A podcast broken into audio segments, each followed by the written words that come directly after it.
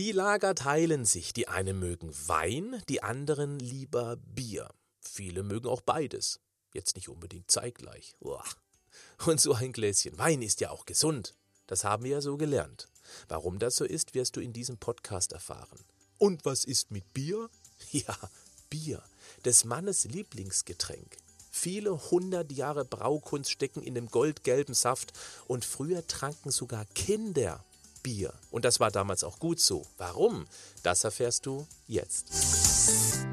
Das ist der Podcast von Patrick Heitzmann. Schön, dass du mit dabei bist. Die Bierkarriere, die startete früh. Bereits in Mesopotamien wurde vor vielen tausend Jahren Bier hergestellt. Allerdings schmeckte das wohl eher wie eine Laterne an der Hundewiese, ganz unten. Richtig Schwung kam in die Braukunst erst im Mittelalter. Und dort war das Bier so beliebt, dass es sogar Kinder gegeben wurde. Weil es ihnen bekam, Ganz sicher nicht wegen des Alkoholgehalts, der damals übrigens niedriger war als heute, sondern vielmehr war das Bier schon damals aufgrund des Kochvorgangs bei der Herstellung keimfrei, was für gewöhnliches Wasser damals bei weitem nicht galt. Zudem war Bier damals in nahrungsknappen Zeiten eine beliebte Kalorienquelle, was im heutigen Futterüberschuss eher zum Nachteil geworden ist. Vier Bier sind wie eine Mahlzeit, und dann ist noch nichts gegessen, heißt es gerne. Ein Liter Bier tanken ca. 450 Kalorien in den Bierparkplatz im Frontbereich. Wenn der kalorienliefernde Alkohol, da stecken immerhin ca. 40 Gramm pro Liter drin, und die paar Kohlenhydrate, ungefähr 30 Gramm in einem Liter, durch kräftiges Schunkeln oder feste auf dem Bauch klatschen nicht weggebrutzelt werden. Auch weil Alkohol bevorzugt vor allen anderen Nährstoffen verbrannt wird. Die größere Figurgefahr geht eher vom benebelten Verstand aus, der das Schnitzel mit Kartoffelsalat zusätzlich importieren lässt. Denn die Kontrollinstanz Großhirnrinde geht alkoholisiert ruckzuck mal in Kurzurlaub. Gute Vorsätze und Kontrolle können nicht gut schwimmen und ertrinken im Bier naja, viel zu schnell. Und gemeinsam im Doppelpack wandern die Überschusskalorien aus Futter und Flüssigem in einer Polonaise in die Langzeit-Kalorientanks. Ja, die Wahrheit ist manchmal hart und manchmal sogar unerträglich.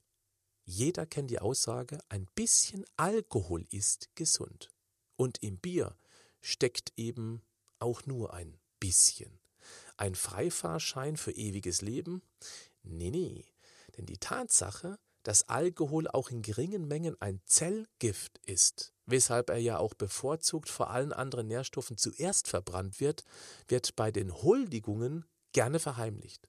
Es heißt, dass selbst täglich kleinere Mengen die Gedächtnisleistung mindern kann. Ganz blöd, wenn man nach den ersten Bieren vergessen hat, wie viel man denn schon getrunken hat. Da wir heute auf keimfreies Wasser zurückgreifen können, ist Bier nicht mehr ganz so wichtig für eine saubere Flüssigkeitsversorgung. Die extra Kalorien können wir uns auch sparen. Ob das aber Biertrinker zu Abwehr bewegt? Nee. Es ist ein Genussmittel. Und Genuss hält die Seele gesund. Natürlich wird ein überzeugter Bierfan nach jedem Grashalm oder, naja, eher Hopfenhalm greifen, um seiner Lust nachzugehen. Zum Beispiel dass Bier auch ganz ordentlich Vitalstoffe im Gepäck hat. Aber hast du gewusst, dass beim Abbau von Alkohol diese wieder benötigt, also wieder verbraucht werden? Ich mache ein Versöhnungsangebot. Die Braukunst hat sich ja weiterentwickelt. Heute gibt es kastriertes Bier, also alkoholfrei. Ja gut, der Restalkoholgehalt liegt bei 0,02 bis 0,5 Prozent, aber das ist kaum noch der Rede wert. Und das liefert ungefähr nur halb so viel Kalorien. Das ist gut für die Halbierung des Bierbauchs, wenn man nicht doppelt so viel davon bechert. Gerne wird alkoholfreies Bier als isotonisches Getränk beworben und das passt auch, aber eben nur, wenn man nach dem Sport auf Bier einfach nicht verzichten will. Nicht nur die Mineralien helfen den müden Muskeln wieder zur Regeneration, sondern der nicht konsumierte Alkohol behindert nicht mehr die Erholungsfähigkeit wie es bei original alkoholisiertem Bier der Fall ist. Gibt es auch alkoholfreien Wein? Ich glaube schon. Ich weiß es aber nicht wirklich. Ja klar, Traubensaft. Aber nee, wenn Wein, dann richtig, oder? Ist ja auch gesund. Und gesundheitsbewusst, wie wir nun mal sind, trinken wir auch gern mal ein ganzes Fläschchen. Was den Gesundheitsnutzen natürlich sofort wieder ins Gegenteil kippen lässt. Warum ist denn ein Gläschen Wein so gesund?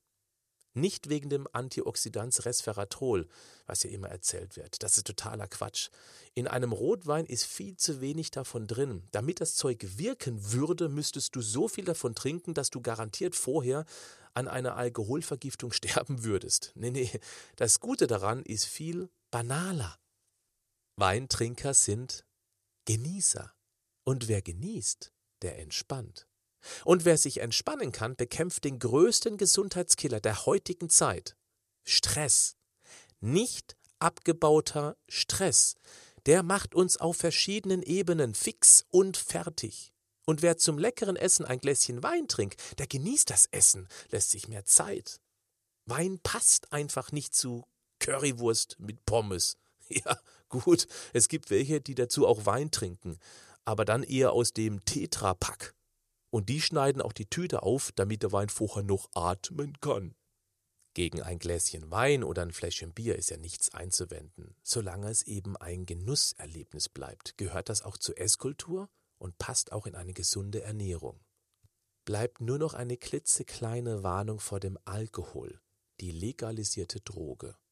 Mehr dazu im nächsten Podcast. Lass es dir schmecken, aber mit Genuss. Stopp, bleib noch einen kurzen Moment bei mir, zumindest dann, wenn du ein Unternehmen hast oder eine Führungskraft bist, der die Gesundheit der Mitarbeiter am Herzen legt. Gesunde Mitarbeiter werden immer wichtiger. Ein reduzierter Krankenstand spart viel Geld. Ein fitter Mitarbeiter ist auch bis ins hohe Alter deutlich belastbarer. Viele große Unternehmen haben das längst erkannt. Als Keynote-Speaker zu Firmentagungen, Jahresauftaktveranstaltungen und Gesundheitstagungen wurde ich bereits von großen Unternehmen wie zum Beispiel der Telekom, BMW, viele Sparkassen und Volksbanken, Bayer, Otto, Intersport, Maritim Hotel und der BASF-Gruppe gebucht. Aber auch viele Familienunternehmen erkennen den Wert gesunder Mitarbeiter.